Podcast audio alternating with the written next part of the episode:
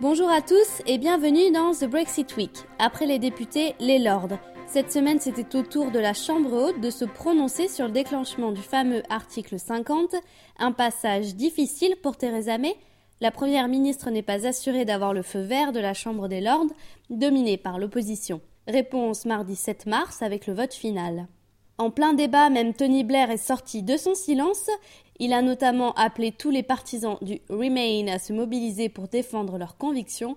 Pour l'ancien Premier ministre travailliste, le peuple a voté sans savoir réellement quelles étaient les conditions de sortie du Royaume-Uni. Il a donc le droit de se rétracter.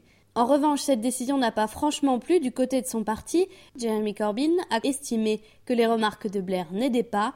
Il souhaite respecter avant tout la volonté du peuple britannique qui a voté en majorité pour le Brexit. Dans un contexte déjà tendu, le camp du Brexit a connu son premier revers ce jeudi 23 février.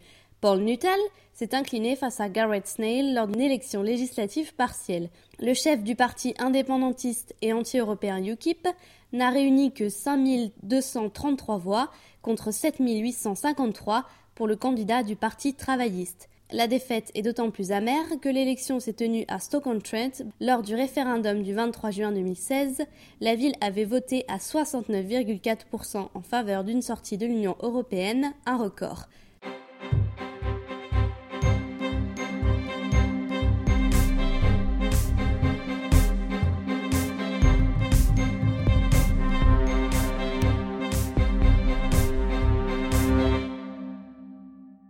Aujourd'hui, nous avons rendez-vous avec Peter French. Il est l'organisateur d'une grande marche vers Westminster le 25 mars prochain.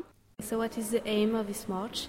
The aim of the march is to try and make this the biggest protest march the capital in the country has ever seen, to impress upon this government and the people of this country that there are many, many people, more than 48% of this population, who are against Brexit. So how many people do you expect? That's hard to say. Right now, we probably have 35,000 people interested. We still have just over four weeks to go.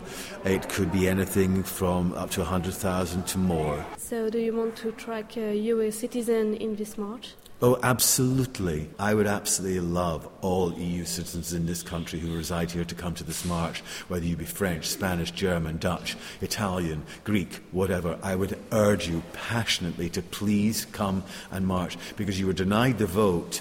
This now is your chance to have a say. Okay, so why have you chosen the 15th of March?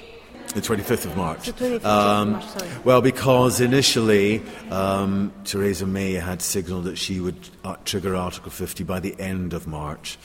Also, the 25th of March is the 60th anniversary of the, s- the signing of the Treaty of Rome, which was the formal start of the EU. So it felt like that was a significant day. Why do you believe UK must stay in the EU? Oh, because we are better part of in the EU as a member of um, this amazing, amazing um, union. We benefit in in every way as being part of Europe. And do you think it's still possible with the decision of the Parliament to stay in the European Union? But we have not left the EU yet. Everybody's reacting as if we're out. We're still members of the EU, and we are until the last day of negotiations for at least two years. Can we stop it? Yes. We can fight for a long campaign over the next two years to actually remain in the EU.